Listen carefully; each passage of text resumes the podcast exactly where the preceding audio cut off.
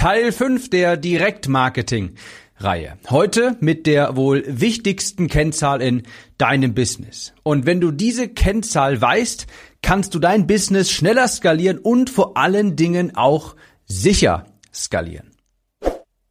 Herzlich willkommen, ich bin dein Gastgeber Tim Gehlhausen und hier erfährst du, wie du bessere Texte schreibst, besseres Marketing betreibst, sodass du mehr von deinen Online-Kursen und Coachings verkaufst. Wie ich diese Episode gerade aufnehme, hatten wir vor zwei Tagen hier den heißesten Tag des Jahres in Köln, vermutlich des Jahres. Das war der Tag, wo es 39, 40 Grad war. Und naja, falls du auch in der Umgebung von Köln warst oder vielleicht auch ähnliche Temperaturen bei dir hattest, dann weißt du, das war schon richtig, richtig unangenehm. Also in der Wohnung, da ging es gerade noch halbwegs. Ich habe frühzeitig alles abgedunkelt und das war noch halbwegs kühl, aber wenn man dann mal einen Schritt nach draußen gemacht hat, meine Güte, das war so richtig, richtig erdrückend. Jedenfalls, heute geht es in dieser Episode in der fünften der Direkt-Marketing-Reihe einmal um deine wichtigste Kennzahl im Business und die ist absolut elementar schon immer gewesen, auch für die alten Direkt-Marketer und Copywriter damals aus Amerika. Und ich starte einmal mit einer kleinen Geschichte, um das zu verdeutlichen. Es gibt in Amerika ein Direktmarketing-Unternehmen, das verkauft hauptsächlich einen Börsenrundbrief.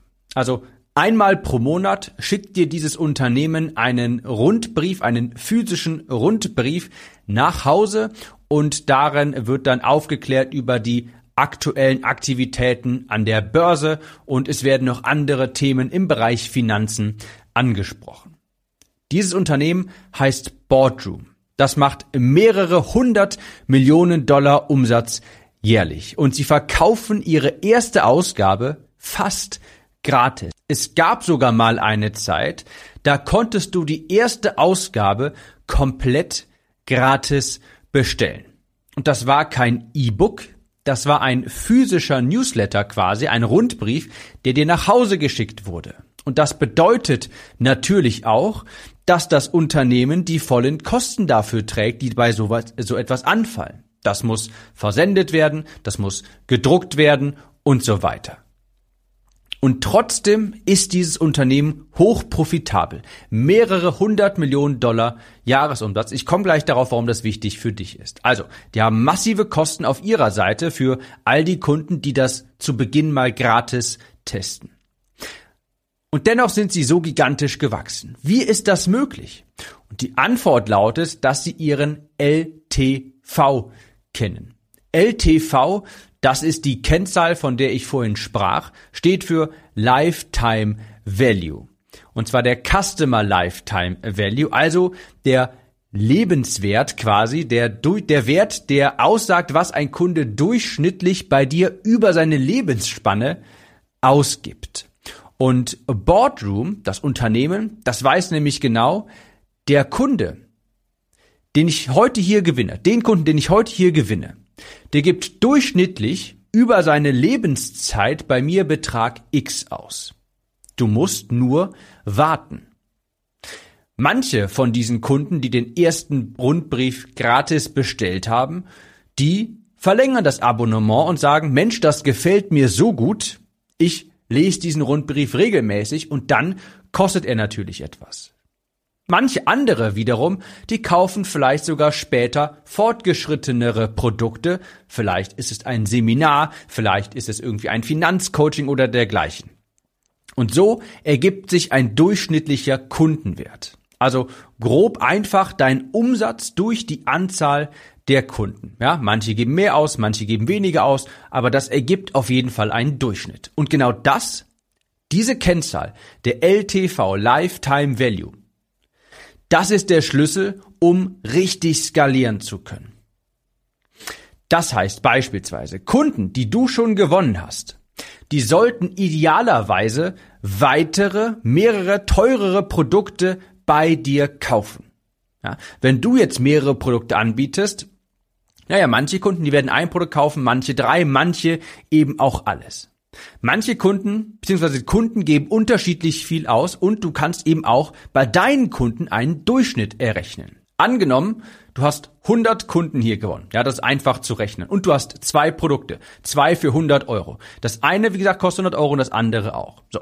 Und diese Produkte bietest du direkt nacheinander an. Ja, einer kauft Produkt A und danach wird direkt Produkt B angeboten, beide 100 Euro.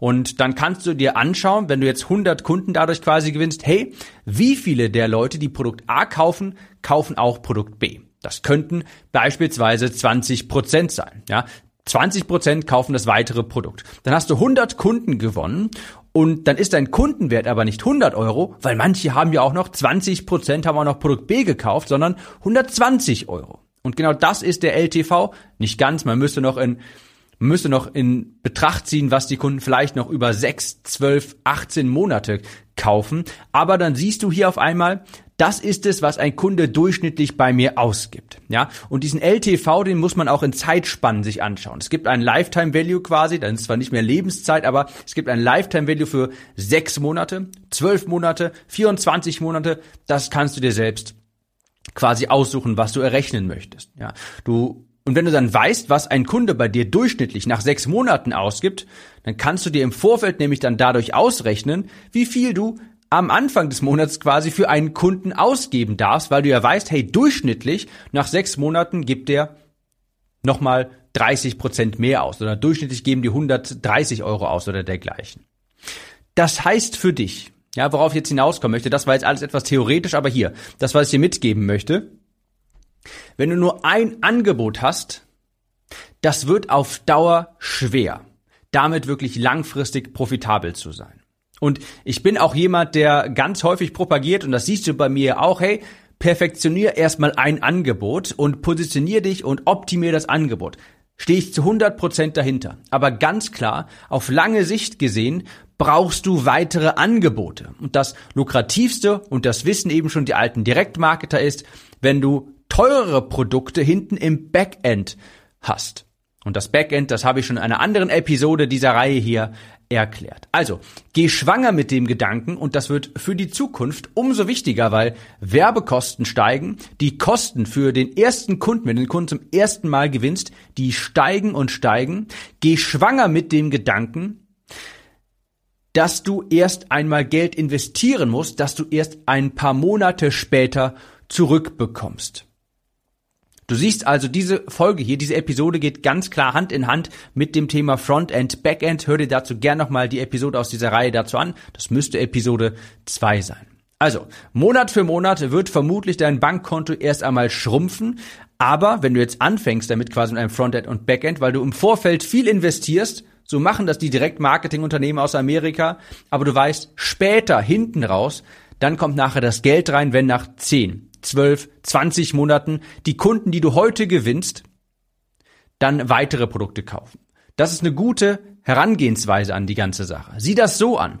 Die Kunden, die du heute gewinnst, das sind die, die in zwölf Monaten vielleicht deine nächsten Produkte kaufen und dann noch mehr Geld bei dir ausgeben, ohne dass du erneute Marketingkosten hast. Genauso kannst du es so sehen, dass die Marketingaktivitäten, die du heute betreibst, die erzeugen für dich die Kunden in sechs, zehn, zwölf Monaten.